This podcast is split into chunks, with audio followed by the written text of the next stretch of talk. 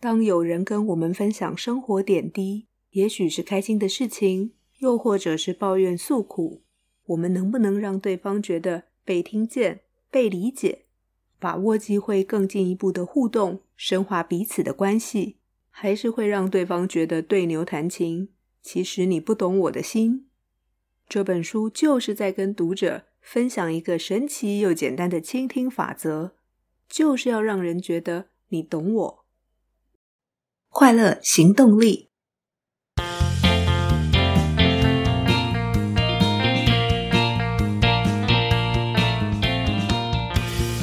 Hello，欢迎收听《快乐行动力》，这是一个学习快乐、行动快乐的 Podcast。我是向日葵，又到了分享好书的时间。今天要跟大家分享的这本书非常的简单易懂，专心看的话一下子就读完了。但如果我们真的去应用书中所指导我们的方法，就能够立刻感受到与人对话时的氛围改变了，让对方觉得自己被听见、被理解。这本书就是倾听的力量。I hear you, the surprisingly simple skill behind extraordinary relationships。它的作者是 Michael S. Sorensen，由朱诗迪翻译，远流出版。I hear you 其实并不只是在字面上我听见你的意思，它真正在表达的是。I understand what you're saying。我了解你为什么这么说。这本书想要与读者分享的方法，就是如何用四个步骤让对方觉得被听见、被理解。虽然作者 Michael S. Sorensen 并不是一位心理学家或社会学家，相反的，他曾经连续超过五年，每周一到两次去进行关系的咨商。除了进行咨商，他也大量阅读改善关系的自助书籍。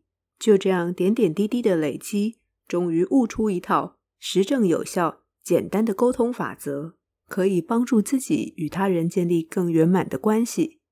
于是他把自己的心得分享出来，出版了第一本书《I Hear You》，就这样空降了 Amazon Bestseller Number One，已经被翻译成十二种语言。读完以后，向日葵觉得这四个步骤在讲的其实是一件事。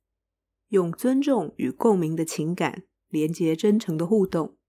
作者把流程拆解得很清楚，并且把在实际操作上要特别注意的事情、容易被误解的事情都列举出来。在进入这四个步骤以前，我想先跟大家对焦，让人觉得被听见的条件是什么？我想首先就是专心认真听。虽然人并不能把耳朵关起来。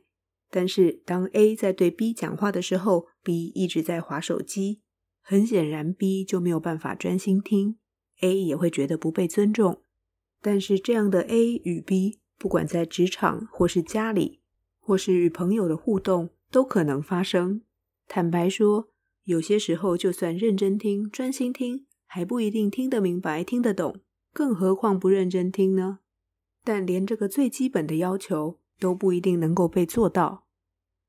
再来，我们谈让人觉得被听见的第二个条件，也就是辨识这番话背后的情绪。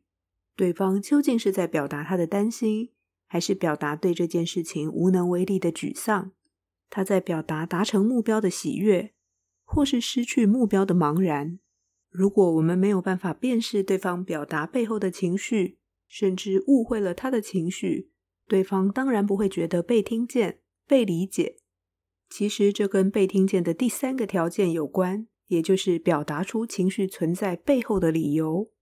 在对话的过程中，我们是不是能够辨识出对方的情绪，并且理解他为什么会有这样的情绪？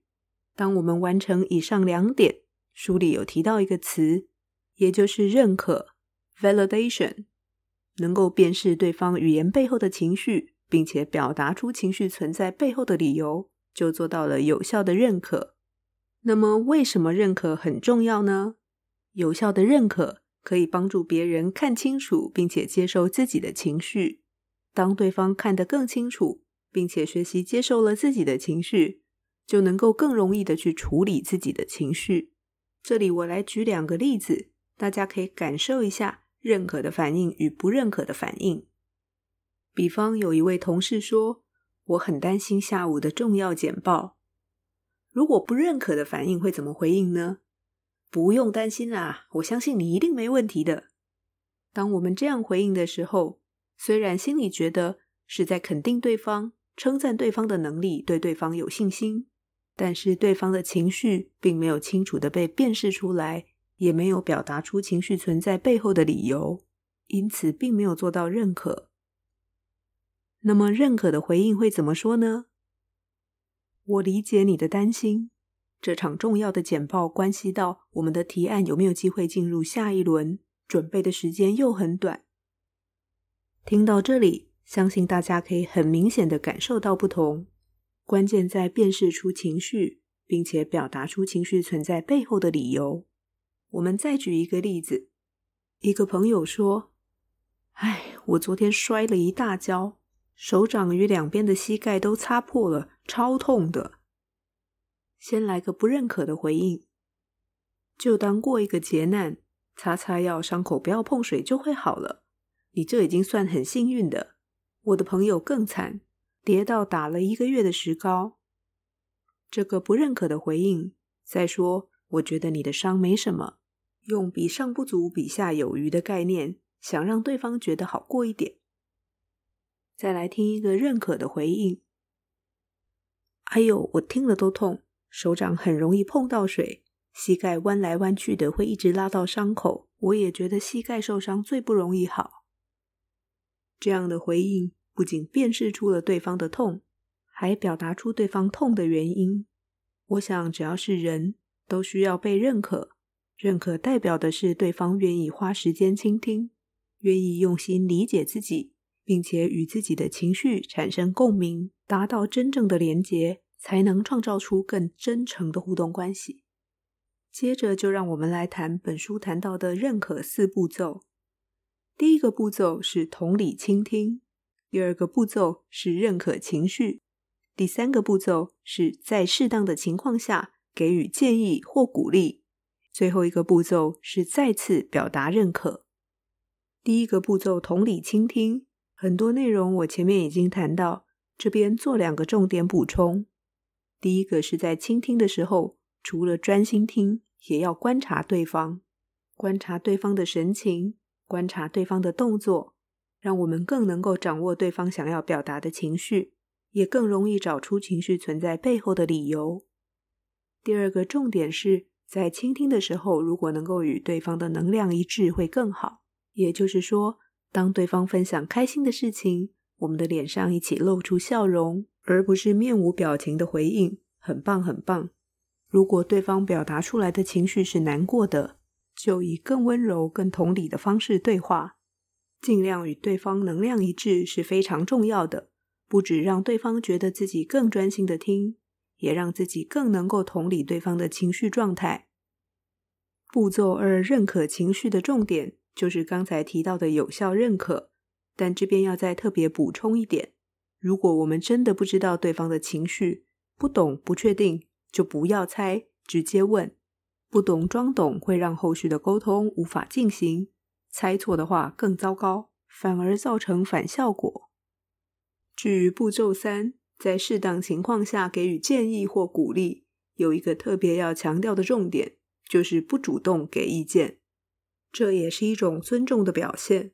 有些时候，有些事情是无解的。或是我们已经把解决方法想好了，只是心里有些情绪想要说一说，希望这样的情绪能够被听见、被认可，就已经得到了很大的安慰。所以，当我们听到了诉苦或抱怨，除非是对方请我们给意见，我们不需要急着跟对方说应该怎么做才好。我们不见得真的理解了事情的全貌，不见得真的了解对方的情绪与原因。也不见得比对方更有能力解决这件事或这个状态，但这是很常犯的错误。说到这里，我突然想到《仁慈》这本书，《Humankind》，Rutger Bregman，人性的善良与互助本能，让我们希望帮助别人，迫不及待地提意见，希望自己能帮上忙，但其实自己还在状况外，又或者对方根本不需要我们的意见。更尊重对方的方法是，询问对方希望我们怎么做，并且尊重对方的想法跟进。如果对方希望听听我们的建议，这个时候才是适当的时机。如果对方不愿意听，拒绝了，就尊重对方的意愿。也许以后会有更适当的沟通时机。不过，征求同意再给意见的大原则也有两种常见的例外。一个是教小孩的时候，如果我们看到小孩要去做非常危险的行为，一定会立刻喝止。比方没有经验的时候，要第一次赤脚跑上被晒得滚烫的沙滩，一定会赶快叫住他，先穿凉鞋。父母有责任提醒未成年的孩子注意自己的行为。有些时候是来不及先征求同意，就得先表达的，才能够避免危险或意外。另一种情形是，当不满或愤怒是冲着自己而来，无论对方有没有要我们说明，都应该要把立场解释清楚。也许背后是因为时间或资讯落差造成的误会，而说明的过程就可以应用我们刚才所谈到的这些原则：专心倾听、同理情绪、表达认可，让对方愿意倾听自己的立场。另外，“但是”这个词的使用也要特别留意，因为“但是”是在否定前言，否定前面说的话，“但是”会削弱了前面的认可。比方，哥哥弟弟打架，哥哥受伤了。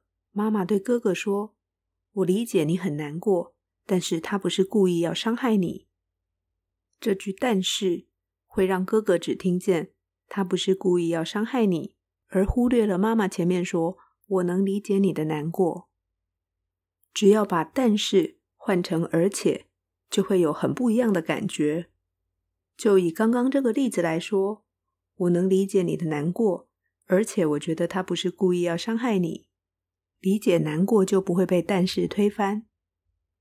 最后一个步骤，再次表达认可，目的在再次强化认可的力道，也理解对方愿意谈这些其实并不容易，认可对方的脆弱。书的最后举了好几个情境，以非常贴近生活的对话，让读者理解该怎么运用认可的四个步骤。在对话后面。会标注出他运用到的情境是倾听、认可、征求同意、给予回馈、再次认可以及认可对方的脆弱。我觉得这是一本立刻可以上手操作的好书。虽然内容很简单，但只要真的这么去做，就很容易让互动的对象感觉到被尊重、被理解，建立更真诚、和谐的关系。就让我们一起来试试看。今天的分享就到这里喽。喜欢节目，欢迎到 Apple Podcasts 或 Spotify 或 Mixer Box 留下五星好评与评论。任何建议或反馈都欢迎写信给向日葵。别忘记订阅追踪，欢迎分享给朋友。追求快乐，立刻行动。祝你快乐，我们下次见喽，拜拜。